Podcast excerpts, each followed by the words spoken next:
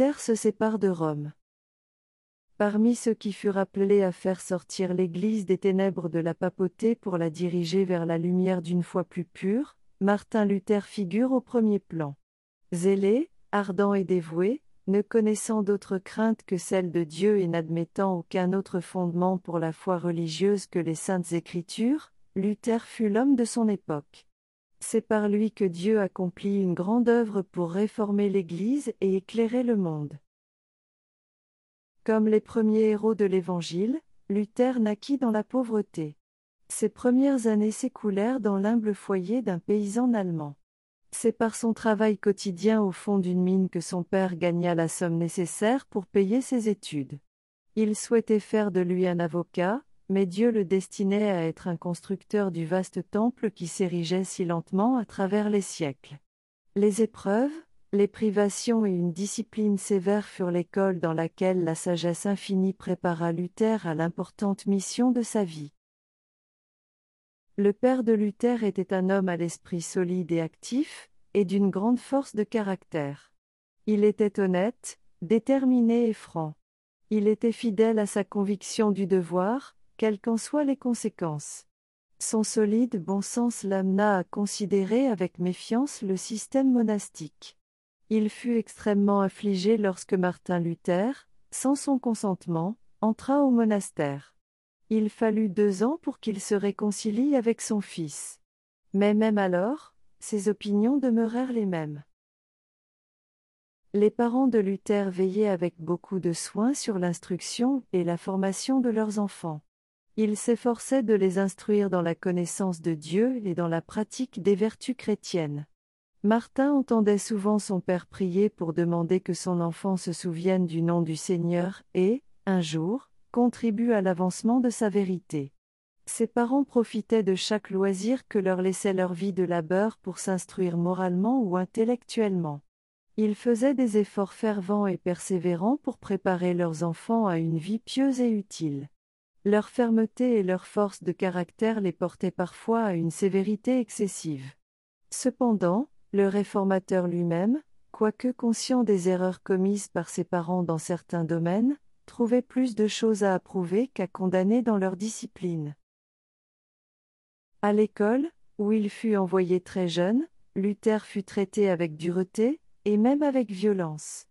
La pauvreté de ses parents était si grande que, en allant à pied de chez lui à l'école dans une autre ville, il était parfois obligé, pour pouvoir se nourrir, de chanter de porte en porte. Il souffrit souvent de la faim. Les conceptions lugubres et superstitieuses de la religion répandue à cette époque le remplissaient de crainte. Il restait éveillé la nuit, le cœur lourd, voyant en tremblant se dessiner un avenir sombre, constamment effrayé à la pensée d'un Dieu considéré comme un juge sévère et impitoyable et comme un tyran cruel plutôt que comme un tendre Père céleste. Cependant, malgré ces causes de découragement si nombreuses et si graves, Luther allait résolument de l'avant vers l'idéal élevé d'excellence morale et intellectuelle vers lequel son âme se sentait attirée. Il avait soif de connaissance, et le côté sérieux et pratique de son esprit l'amenait à préférer ce qui était solide et utile à ce qui était voyant et superficiel. Lorsque, à l'âge de 18 ans, il entra à l'université d'Erfurt, sa situation était plus favorable et ses perspectives d'avenir plus brillantes qu'au cours de ses premières années. Ses parents, à force d'économie et de zèle, acquirent une certaine aisance et purent lui apporter toute l'aide dont il avait besoin. L'influence d'amis doués d'un bon jugement avait quelque peu adouci les conséquences déprimantes de sa première éducation. Il s'appliqua à l'étude des meilleurs auteurs, mémorisant avec zèle leurs pensées les plus importantes et, s'appropriant leur sagesse. Même sous la discipline sévère de ses anciens instructeurs, il avait montré très tôt d'excellentes dispositions. Entouré d'influences favorables, son esprit se développa rapidement. Une mémoire extraordinaire, une vive imagination, une grande capacité de raisonnement et une application inlassable le mirent au premier rang de ses condisciples. La discipline intellectuelle mûrit son intelligence et développa chez lui une faculté de réflexion et une finesse de perception qui le préparèrent au conflit qui l'attendait. La crainte du Seigneur habitait le cœur de Luther, lui permettant de maintenir la constance de ses desseins et le conduisant à une profonde humilité. Il avait le sentiment permanent de dépendre de l'aide divine et ne manquait pas de commencer chacune de ses journées par la prière. Son cœur exprimait continuellement une prière réclamant la direction et le soutien de Dieu. Bien prier, disait-il souvent, est la meilleure moitié de l'étude. Un jour, examinant les livres de la bibliothèque de l'université, Luther y découvrit une Bible en latin. Il n'en avait encore jamais vu, il en ignorait même l'existence. Il avait entendu lire des passages des évangiles et des épîtres lors du culte public, et supposait que ceci constituait la Bible tout entière. Maintenant, pour la première fois, il contemplait la parole de Dieu dans sa totalité. Avec un mélange de crainte et d'admiration, il tourna les pages sacrées. Le cœur battant, il lut pour lui-même les paroles de vie, s'arrêtant de temps en temps pour s'exclamer Oh, si Dieu daignait un jour me donner un tel livre. Des anges de Dieu se tenaient à ses côtés, et des rayons de lumière provenant du trône de Dieu révélèrent à son intelligence les trésors de la vérité. Il avait toujours craint d'offenser Dieu, mais, en cet instant, la profonde conviction de son état de pécheur s'empara de lui comme jamais auparavant. Un désir intense d'être libéré du péché et de trouver la paix avec Dieu l'amena enfin à entrer au monastère et à se consacrer à une vie monastique. On lui confia les corvées les plus humbles et l'envoya mendier de maison en maison. Il était arrivé à un âge où l'on recherche ardemment le respect et l'appréciation. Ses besognes serviles étaient donc profondément humiliantes pour ses sentiments naturels. Mais il les endura patiemment, les croyant nécessaires à l'expiation de ses péchés. Il consacrait à l'étude chaque instant laissé libre par ses tâches quotidiennes, se privant de sommeil et empiétant même sur le temps consacré à ses maigres repas. Par-dessus tout, il trouvait sa joie dans l'étude de la parole de Dieu. Il avait découvert une Bible enchaînée au mur du monastère et se rendait souvent à cet endroit pour en faire la lecture. Sa conviction du péché allant en s'approfondissant, il cherchait, par ses propres œuvres, à obtenir le pardon et la paix. Il menait une vie extrêmement austère, s'efforçant, par des jeûnes, des veilles et des flagellations, de surmonter ces défauts naturels auxquels la vie monastique n'avait apporté aucun remède. Il ne reculait devant aucun sacrifice pour atteindre la pureté de cœur qui lui permettrait de gagner l'approbation de Dieu. J'étais vraiment un moine pieux, dit-il plus tard. Je suivais les règles de mon ordre plus strictement que je ne saurais l'exprimer. Si jamais moi n'eût pu gagner le ciel par ses œuvres monastiques, j'y aurais certainement eu droit, si cela avait continué encore longtemps, ces mortifications m'auraient conduit à la mort. Le résultat de cette douloureuse discipline fut qu'il s'affaiblit et souffrit d'évanouissement dont il ne se remit jamais complètement. Mais, malgré tous ses efforts, son âme accablée n'obtint aucun soulagement il se trouva finalement au bord du désespoir. Alors qu'il lui semblait que tout était perdu, Dieu lui suscita un ami et un soutien, le pieux Stopitz, qui l'aida à comprendre la parole de Dieu et l'invita à détourner les regards de lui-même, à cesser de méditer sur des châtiments infinis pour la transgression des lois divines pour regarder à Jésus, son Sauveur qui pardonne le péché. Au lieu de vous torturer à cause de vos péchés, Jetez-vous dans les bras du Rédempteur. Confiez-vous en lui, en la justice de sa vie, en sa mort expiatoire, écoutez le Fils de Dieu. Il est devenu homme pour vous donner l'assurance de la faveur divine, aimez celui qui vous a aimé le premier. Ainsi parlait ce messager de la miséricorde. Ces paroles firent une profonde impression sur l'esprit de Luther. Après bien des luttes contre les erreurs qu'il avait si longtemps caressées, il put saisir la vérité, et la paix envahit son âme angoissée. Luther fut ordonné prêtre et appelé à quitter ce monastère pour devenir professeur à l'université de Wittenberg. Il s'y appliqua à l'étude des Écritures dans les langues originales. Il commença à donner des cours sur la Bible, les livres des psaumes, les évangiles et les épîtres furent offerts à la compréhension de foules d'auditeurs ravis. Stopitz, à la fois son ami et son supérieur, l'encouragea à monter en chair et à prêcher la parole de Dieu. Luther hésita, se sentant indigne de parler aux gens au nom du Christ. Ce ne fut qu'après une longue lutte qu'il céda aux sollicitations de ses amis. Il était déjà très versé dans les Écritures, et la grâce de Dieu reposait sur lui. Son éloquence captivait ses auditeurs. La clarté et la puissance avec lesquelles il présentait la vérité apportaient la conviction à leur esprit, et sa ferveur touchait leur cœur.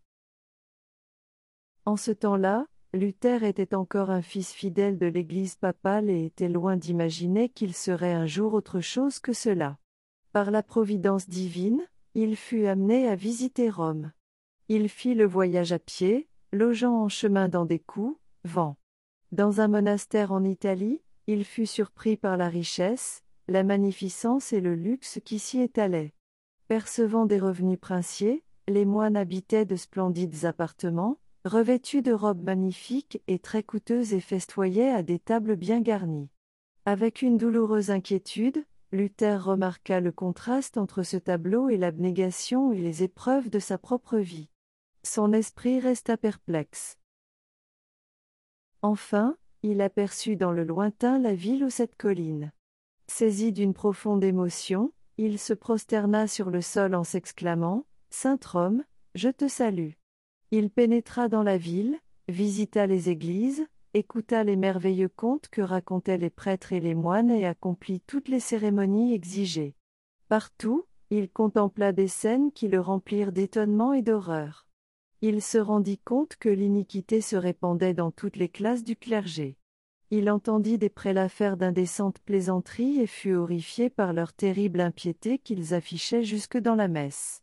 Se mêlant aux moines et aux citoyens, il ne rencontra que dissipation et débauche. Où qu'il se tourna, la profanation prévalait sur la sainteté. Personne ne peut imaginer, écrivit-il, quels péchés et quelles actions infâmes se commettent à Rome. Il faut le voir et l'entendre pour le croire. Aussi a-t-on coutume de dire.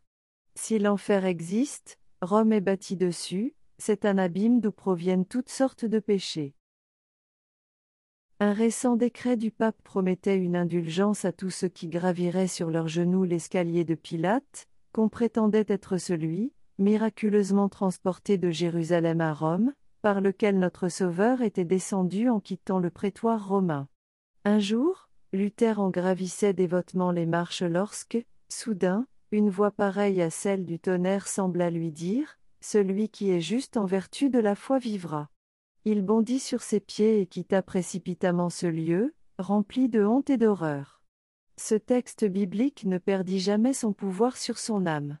Dès ce moment, il vit plus clairement que jamais auparavant combien il est aberrant de se confier en des œuvres humaines pour obtenir le salut, et combien est nécessaire une foi constante en les mérites du Christ. Ses yeux avaient été ouverts, et ne se fermeraient jamais plus, sur les erreurs de la papauté. En tournant le dos à Rome, il en détourna aussi le cœur. À partir de ce moment, la séparation alla en s'élargissant, jusqu'au jour où il coupa toute relation avec l'Église papale. Après son retour de Rome, Luther obtint, à l'université de Wittenberg, le titre de docteur en théologie. Il avait maintenant la liberté de se consacrer, comme jamais auparavant, aux écritures qu'il aimait tant. Il s'était solennellement engagé à étudier soigneusement et à prêcher fidèlement tous les jours de sa vie la parole de Dieu, et non les déclarations et les doctrines des papes. Il n'était plus un simple moine ou un simple professeur, mais le héros autorisé de la Bible. Il avait été appelé à être berger du troupeau de Dieu qui avait faim et soif de vérité. Il déclara avec fermeté que les chrétiens ne doivent recevoir d'autres doctrines que celles qui reposent sur l'autorité des saintes écritures. Ces paroles s'appellent les fondations mêmes de la suprématie papale. Elles contenaient le principe vital de la réforme. Luther se rendait compte du danger d'élever les théories humaines au-dessus de la parole de Dieu. Il attaquait sans crainte l'infidélité spéculative des professeurs et s'opposait à la philosophie et à la théologie qui avaient exercé pendant si longtemps leur influence sur le peuple. Il dénonçait ces études non seulement comme inutiles, mais même comme pernicieuses, et s'efforçait de détourner l'esprit de ses auditeurs des sophismes des philosophes et des théologiens pour attirer leur attention vers les vérités éternelles exposées par les prophètes et les apôtres. Il apportait un précieux message aux foules suspendues à ses lèvres. Jamais auparavant elles n'avaient entendu un tel enseignement. La bonne nouvelle de l'amour du Sauveur, l'assurance du pardon et de la paix par le moyen de son sang expiatoire réjouissait leur cœur et leur inspirait une espérance immortelle. À Wittenberg s'alluma une lumière dont les rayons allaient s'étendre jusqu'aux extrémités de la terre, et l'éclat s'intensifiait jusqu'à la fin des temps. Mais lumière et ténèbres ne peuvent s'harmoniser. Entre la vérité et l'erreur, il existe un conflit irréductible. Soutenir et défendre l'une, c'est attaquer et renverser l'autre. Notre Sauveur lui-même a déclaré, Je ne suis pas venu apporter la paix, mais l'épée.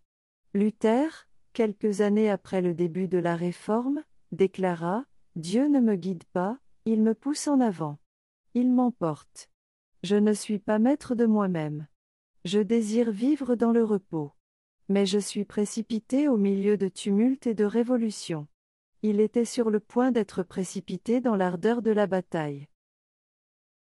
L'Église romaine avait traité la grâce de Dieu comme une marchandise.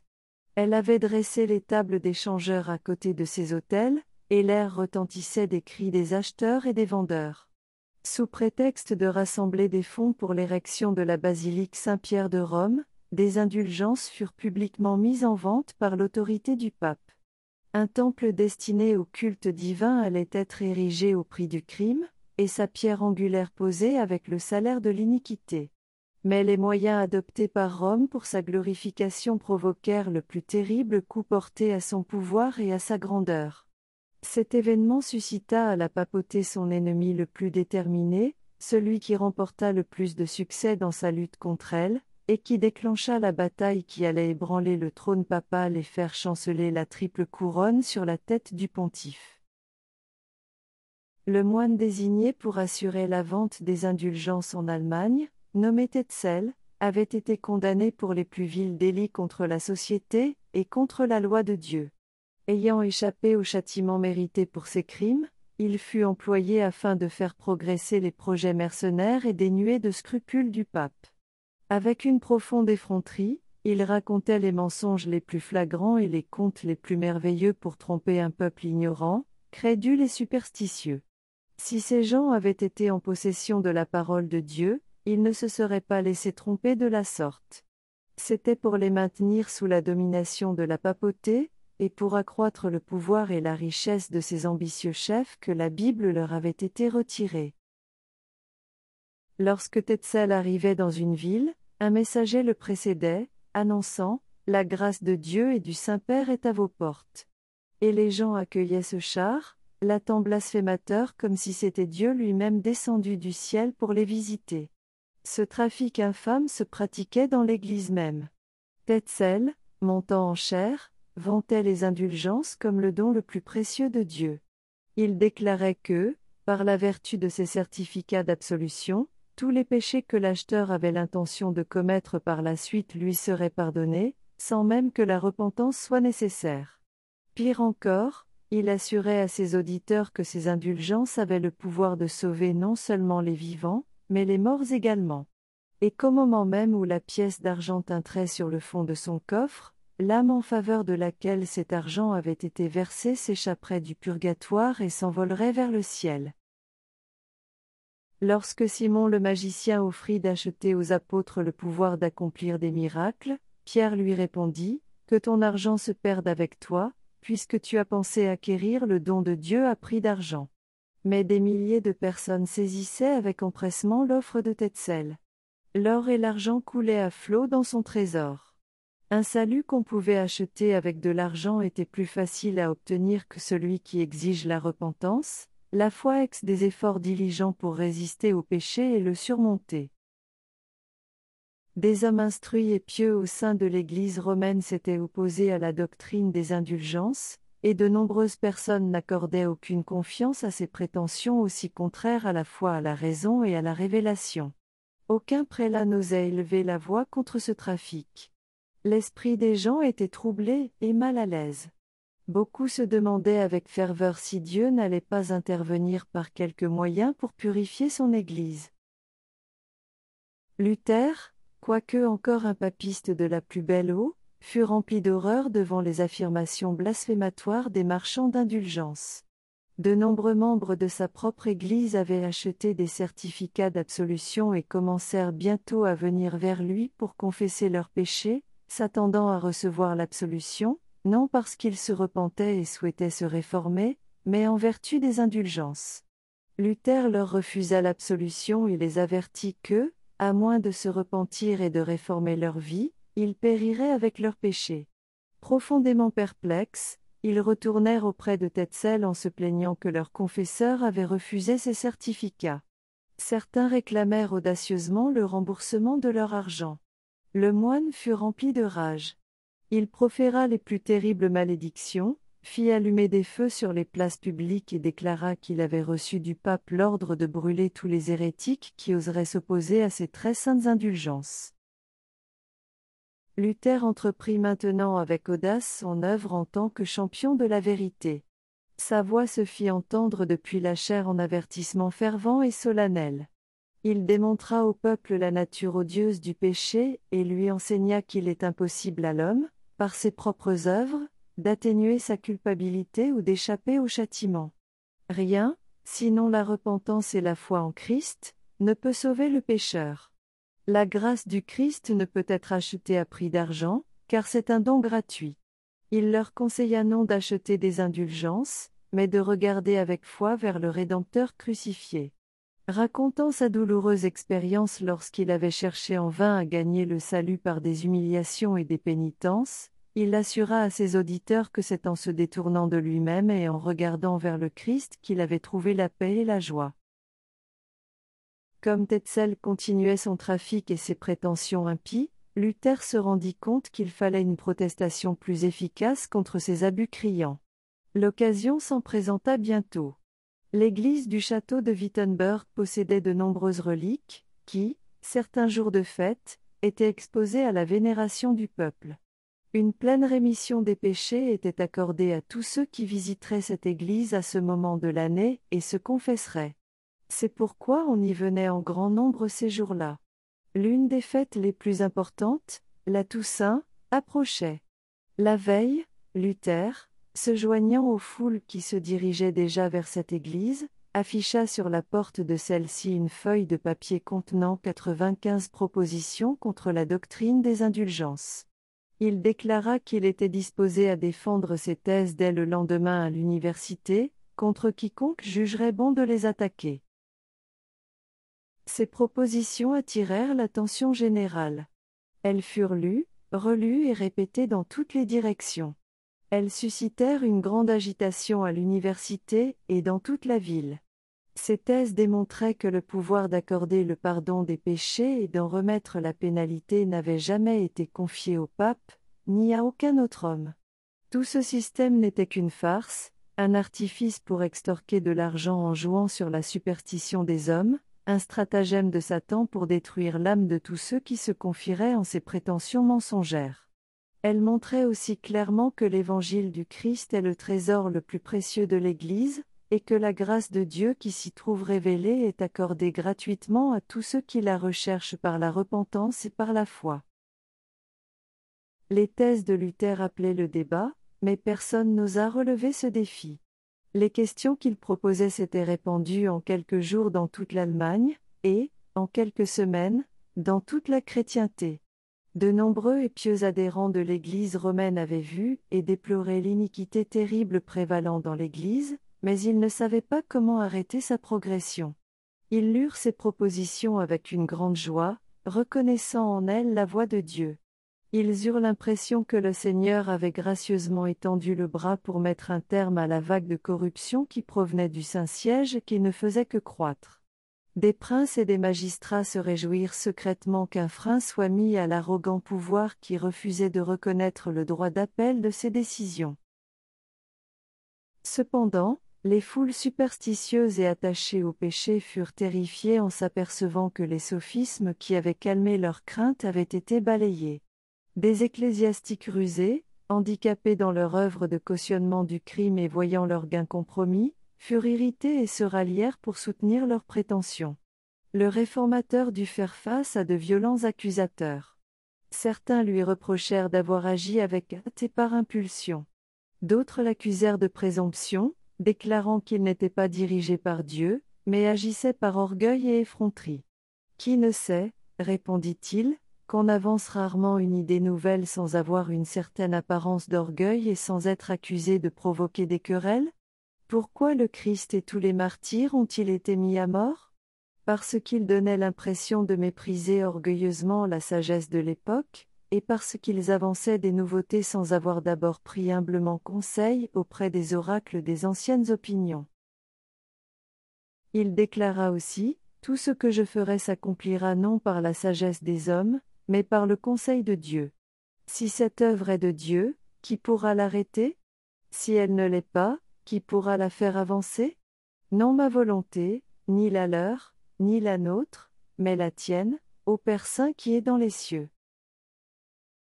Bien que Luther ait été poussé par l'Esprit de Dieu à entreprendre son œuvre, il n'allait pas pouvoir l'accomplir sans rencontrer de sévères conflits.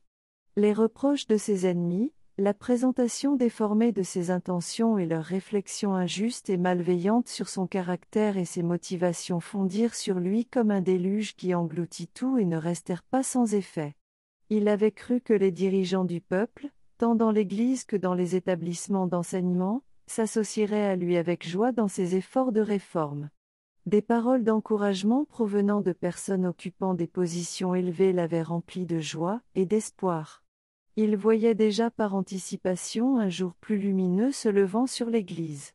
Mais les encouragements s'étaient transformés en reproches et en condamnations. De nombreux dignitaires, aussi bien de l'Église que de l'État, étaient convaincus de la véracité de ces thèses. Mais ils se rendirent bientôt compte que l'acceptation de ces vérités entraînerait de profonds changements.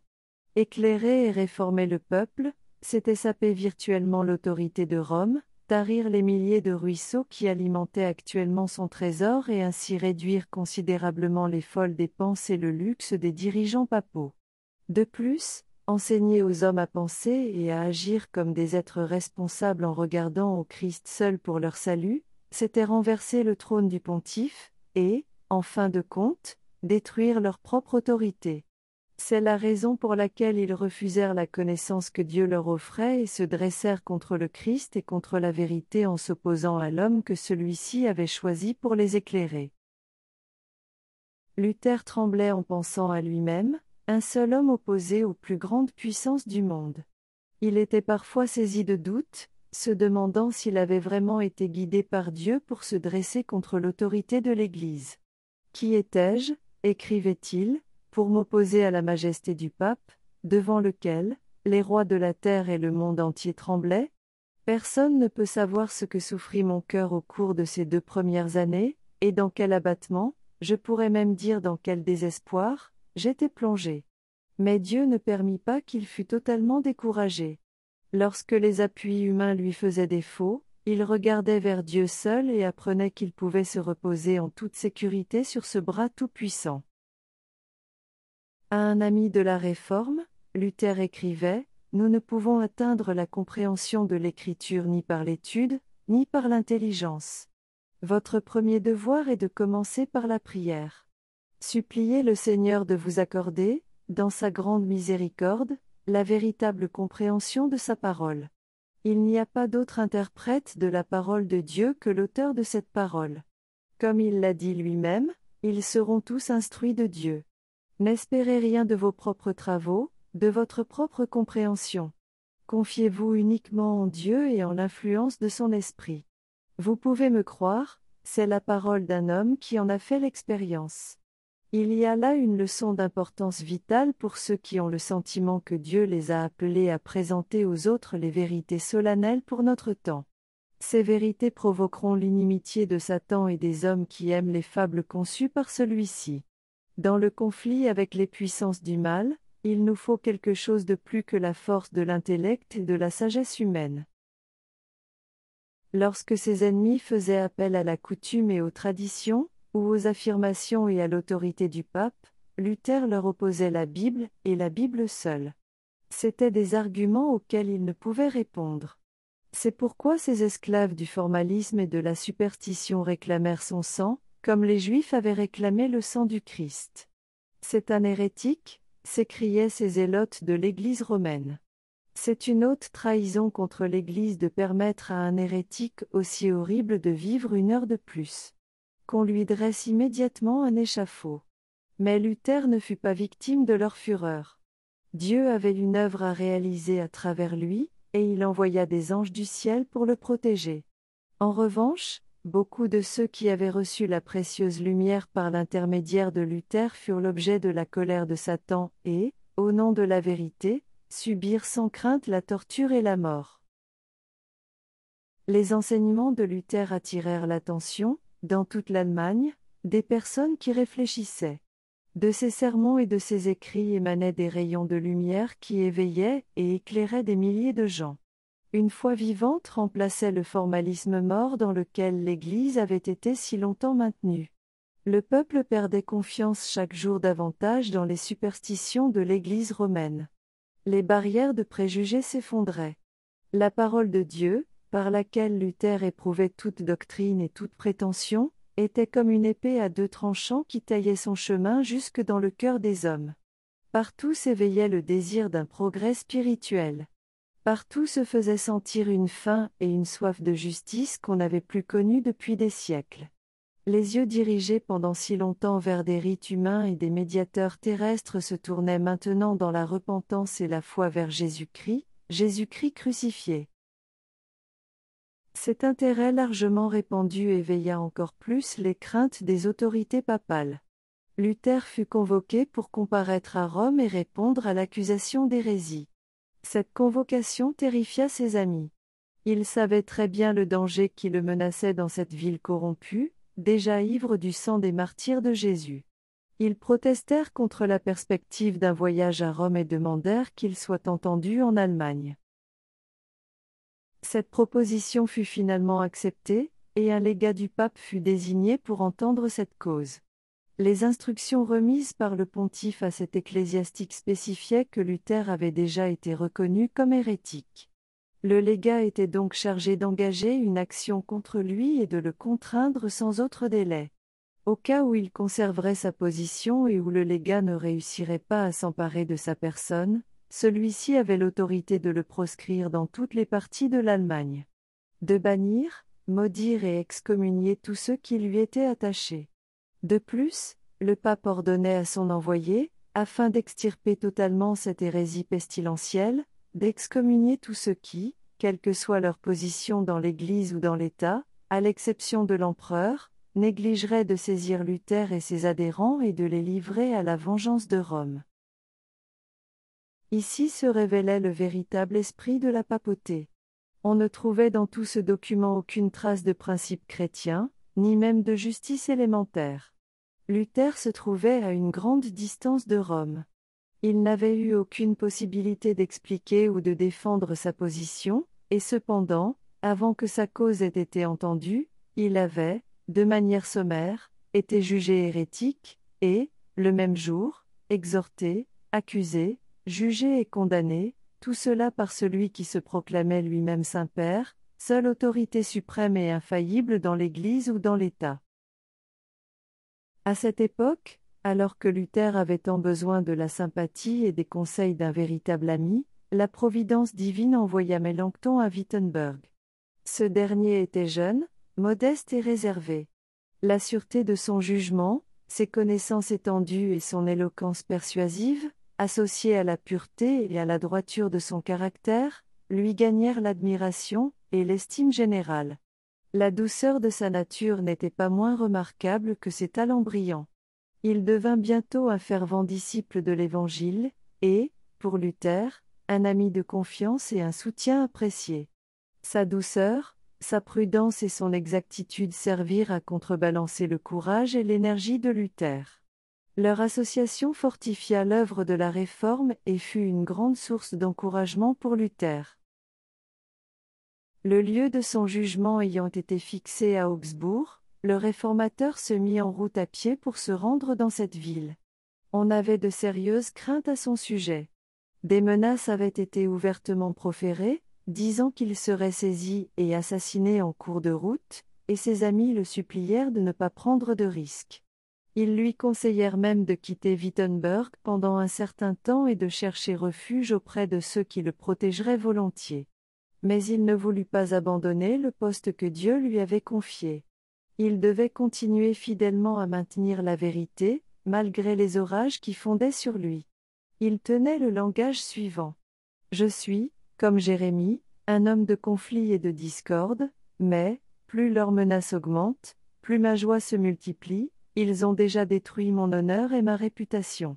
Il ne me reste qu'une chose. Mon misérable corps, qu'ils le prennent. Ils ne feront qu'abréger ma vie de quelques heures. Quant à mon âme, ils ne peuvent me la prendre. Celui qui désire proclamer la parole du Christ au monde doit s'attendre à la mort à tout moment. La nouvelle de l'arrivée de Luther à Augsbourg procura à l'envoyé du pape une profonde satisfaction. Cet hérétique turbulent qui attirait l'attention du monde entier semblait maintenant être au pouvoir de Rome, et le légat était résolu à ne pas le laisser échapper. Le réformateur n'avait pas réussi à obtenir de sauf-conduit. Ses amis l'exhortèrent à ne pas paraître devant le représentant du pape sans en posséder un, et ils entreprirent eux-mêmes de s'en procurer un auprès de l'empereur. L'intention du légat était de forcer Luther, si possible, à se rétracter, ou, s'il n'y parvenait pas, de le conduire à Rome pour y subir le sort de Jean Hus et de Jérôme. C'est pourquoi, par l'intermédiaire de ses agents, il s'efforça d'amener Luther à paraître sans sauf-conduit, et à se confier en sa miséricorde. Le réformateur s'y refusa avec fermeté. Ce n'est que lorsqu'il eut reçu le document qui lui garantissait la protection de l'empereur qu'il parut en présence de l'ambassadeur du pape. Les partisans de l'Église romaine avaient choisi leur politique, essayé de gagner Luther par une apparente douceur. Le légat, lors de leurs entrevues, fit preuve d'une grande amabilité. Néanmoins il exigea que Luther se soumette implicitement à l'autorité de l'Église et cède sur chaque point sans argumenter ni poser de questions. Mais il avait mal jugé le caractère de l'homme auquel il avait affaire.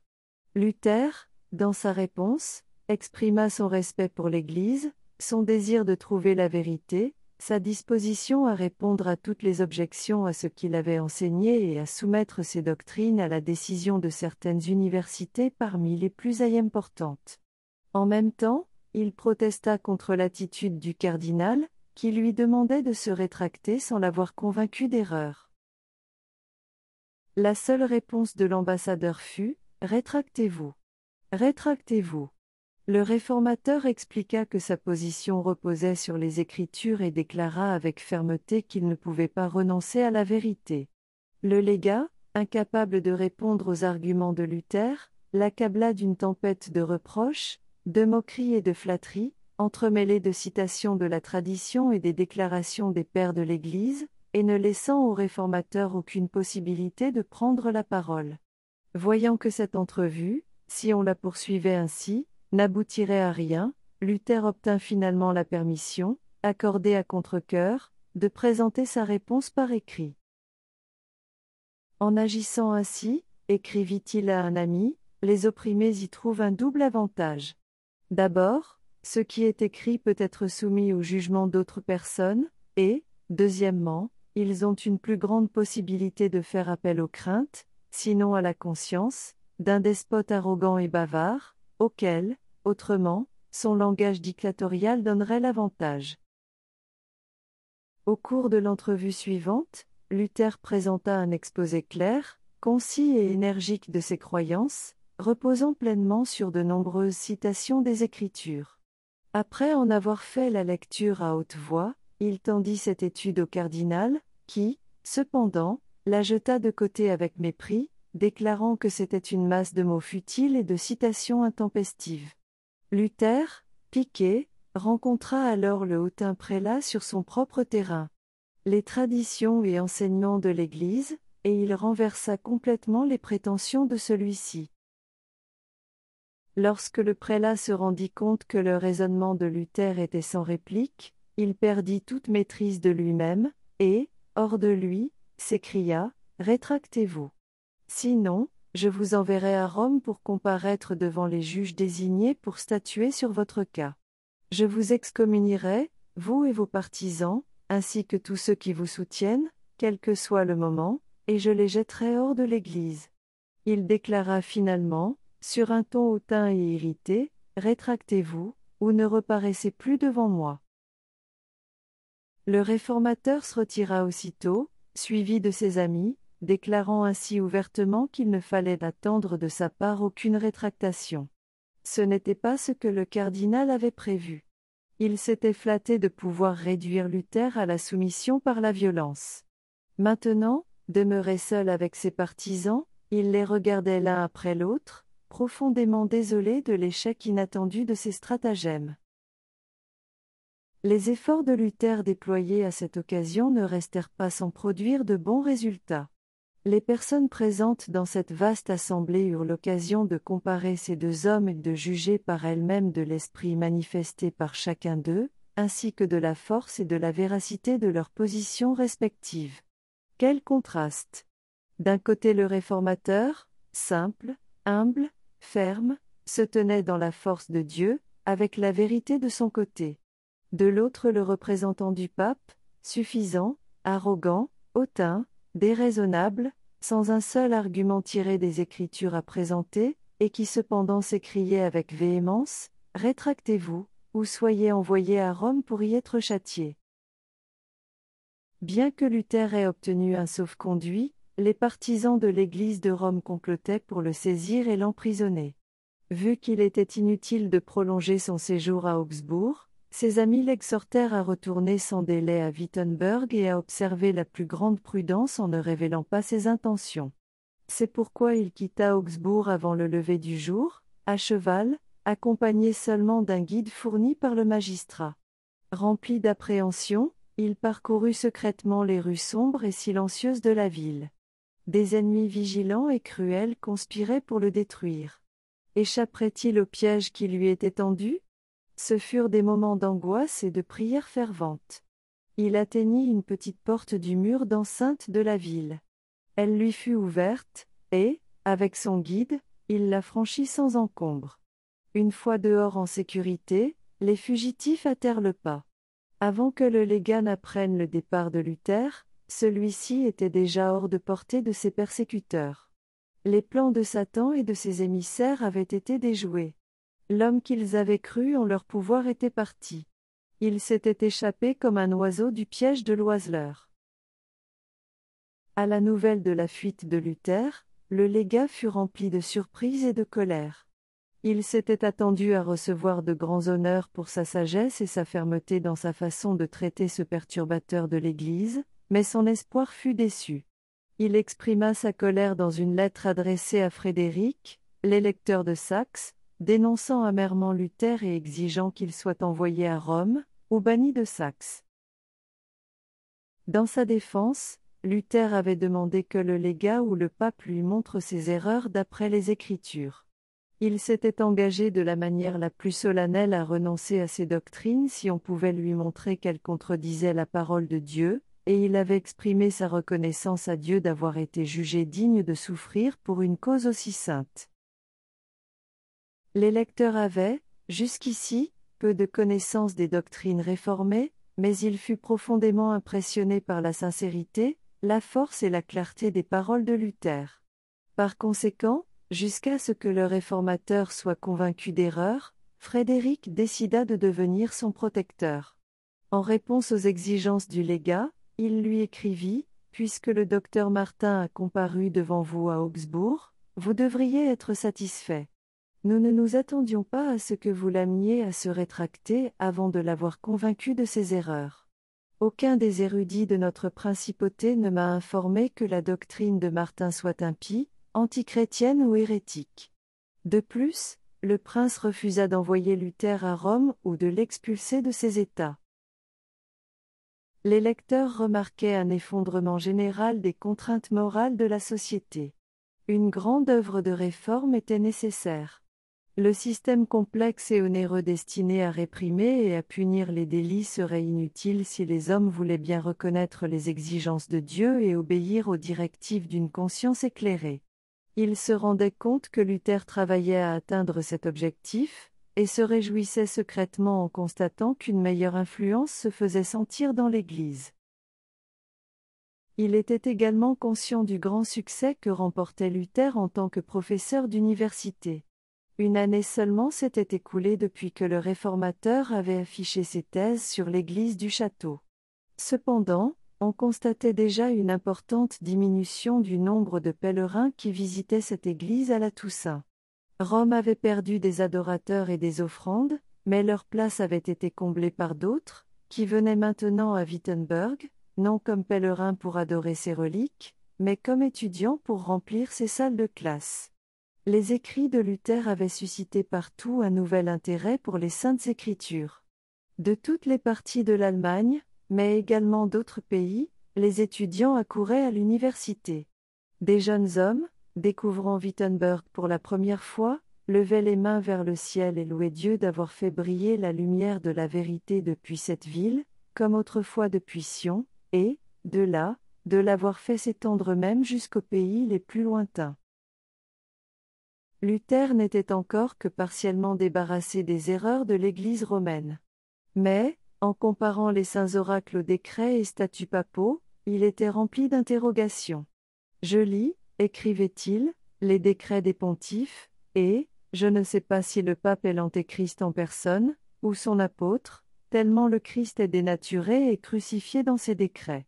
Pourtant, à cette époque, Luther était encore un partisan de l'Église romaine et ne soupçonnait pas qu'il se séparerait un jour de celle-ci.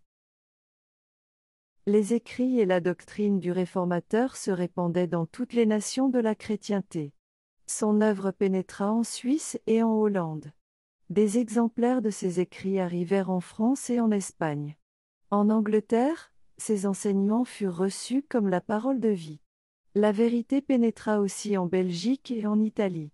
Des milliers de personnes s'éveillaient de leur torpeur mortelle pour découvrir la joie et l'espérance d'une vie de foi. Rome était de plus en plus exaspérée par les attaques de Luther. Certains de ses adversaires fanatiques, y compris des docteurs des universités catholiques, décrétèrent que quiconque tuerait ce moine rebelle serait tenu pour innocent.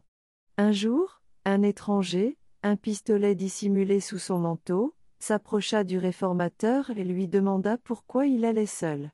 Je suis entre les mains de Dieu, répondit Luther. Il est ma force et mon bouclier. Que peut me faire un être humain? En entendant ces paroles, l'étranger pâlit et s'enfuit comme s'il s'était trouvé en présence des anges du ciel. Rome avait résolu la perte de Luther, mais Dieu était son protecteur.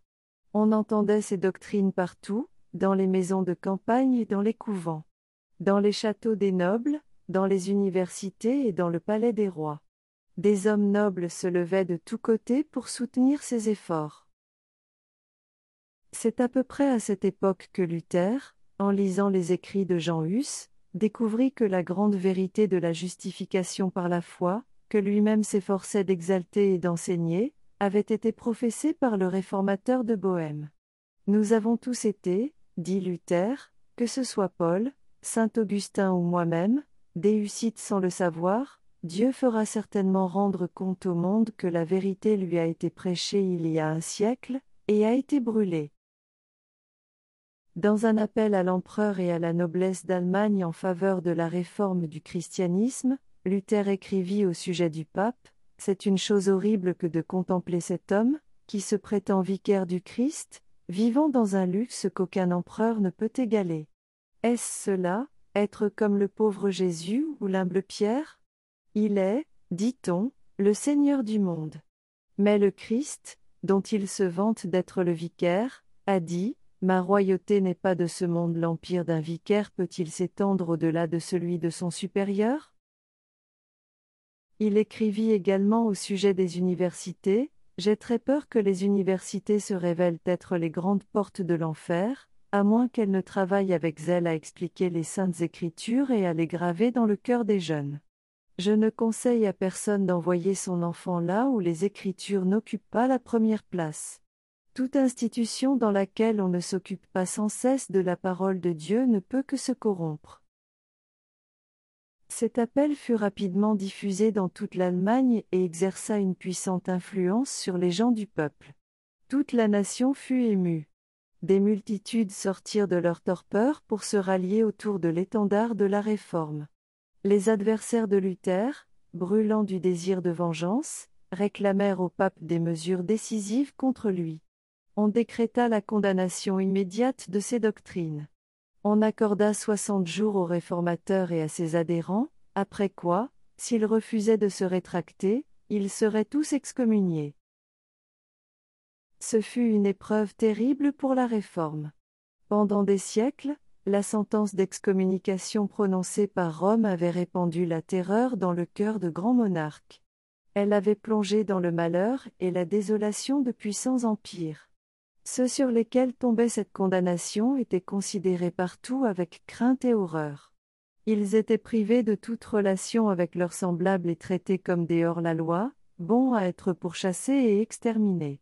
Luther était conscient de la tempête sur le point d'éclater sur lui, mais il resta ferme, assuré que le Christ serait son soutien et son bouclier.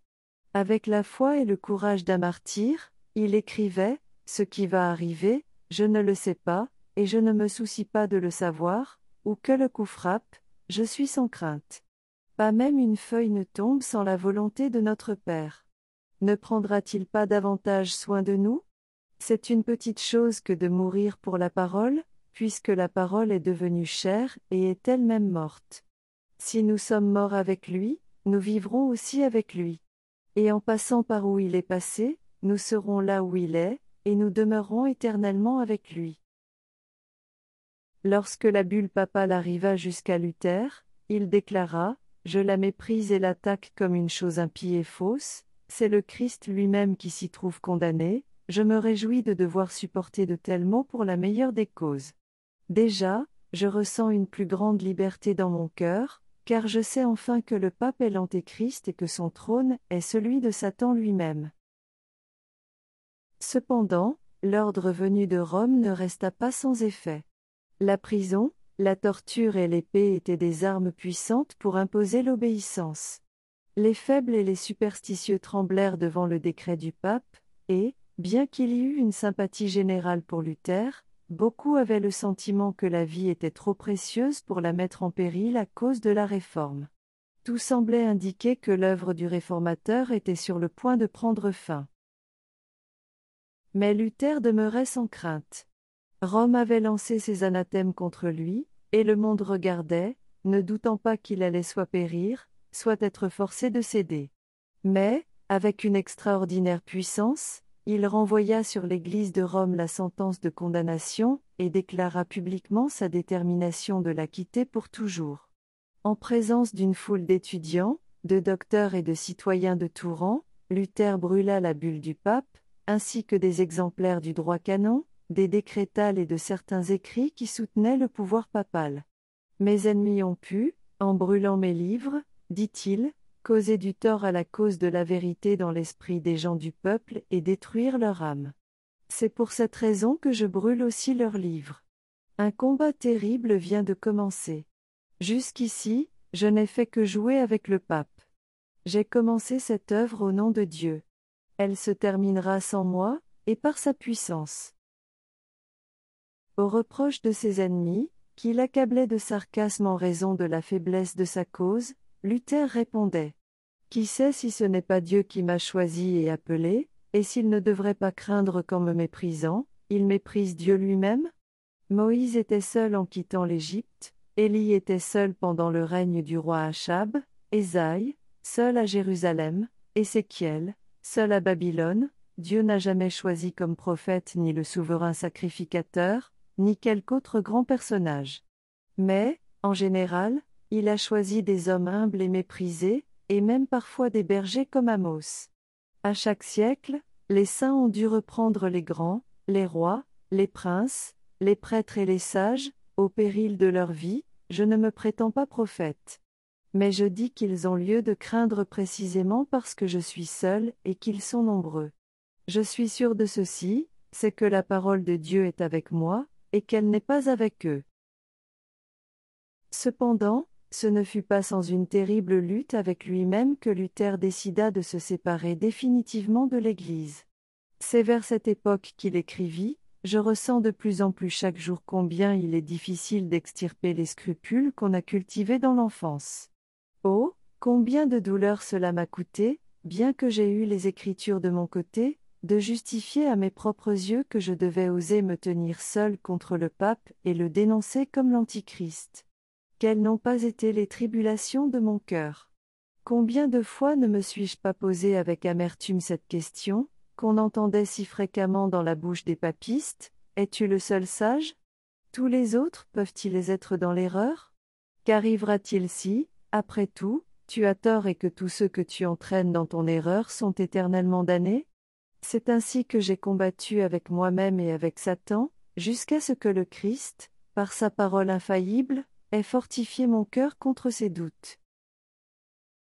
Le pape avait menacé Luther d'excommunication s'il ne se rétractait pas, et il mit alors sa menace à exécution. Il publia une nouvelle bulle, déclarant que le réformateur s'était définitivement séparé de l'Église romaine, le dénonçant comme maudit du ciel et incluant dans la même condamnation tous ceux qui recevraient ses doctrines. Le grand conflit était commencé. Être en but à l'opposition est le lot de tout ce dont Dieu se sert pour présenter des vérités spécialement applicables à leur temps. Il existait une vérité présente au jour de Luther. Une vérité d'importance spéciale pour cette époque, il existe aussi une vérité présente pour l'Église d'aujourd'hui. Il a plu à celui qui accomplit toutes choses selon le conseil de sa propre volonté de placer des hommes dans diverses circonstances et de leur assigner des devoirs particuliers pour le temps dans lequel ils vivent, et pour les conditions dans lesquelles ils sont placés. S'ils voulaient bien apprécier la lumière qui leur était donnée, une vision plus large de la vérité s'ouvrirait devant eux. Mais, de nos jours, la majorité ne recherche pas davantage la vérité que les papistes qui s'opposaient à Luther. Il existe aujourd'hui la même disposition que dans les siècles précédents à accepter les théories et les traditions des hommes plutôt que la parole de Dieu. Ceux qui présentent la vérité pour cette époque ne doivent pas s'attendre à être accueillis avec une plus grande faveur que les réformateurs des temps passés. La grande controverse entre la vérité et l'erreur, entre le Christ et Satan, doit aller en s'intensifiant jusqu'à la fin de l'histoire de ce monde. Jésus a dit à ses disciples, Si vous étiez du monde, le monde serait ami de ce qui lui est propre. Si le monde vous déteste, c'est parce que vous n'êtes pas du monde, alors que, moi, je vous ai choisi du milieu du monde. Souvenez-vous de la parole que, moi, je vous ai dite, l'esclave n'est pas plus grand que son maître. S'ils m'ont persécuté, ils vous persécuteront aussi. S'ils ont gardé ma parole, ils garderont aussi la vôtre. D'un autre côté, notre Seigneur a déclaré clairement, Quel malheur pour vous, lorsque tout le monde parle en bien de vous. C'est ainsi que leur Père traitait les prophètes de mensonges. L'esprit du monde n'est pas plus en harmonie aujourd'hui avec l'esprit du Christ que dans les temps anciens. Ceux qui prêchent la parole de Dieu dans sa pureté ne seront pas accueillis avec une plus grande faveur de nos jours qu'à cette époque. Les formes de l'opposition à la vérité peuvent changer. L'inimité peut être plus cachée, parce qu'elle est plus subtile, mais le même antagonisme existe encore et se manifestera jusqu'à la fin des temps.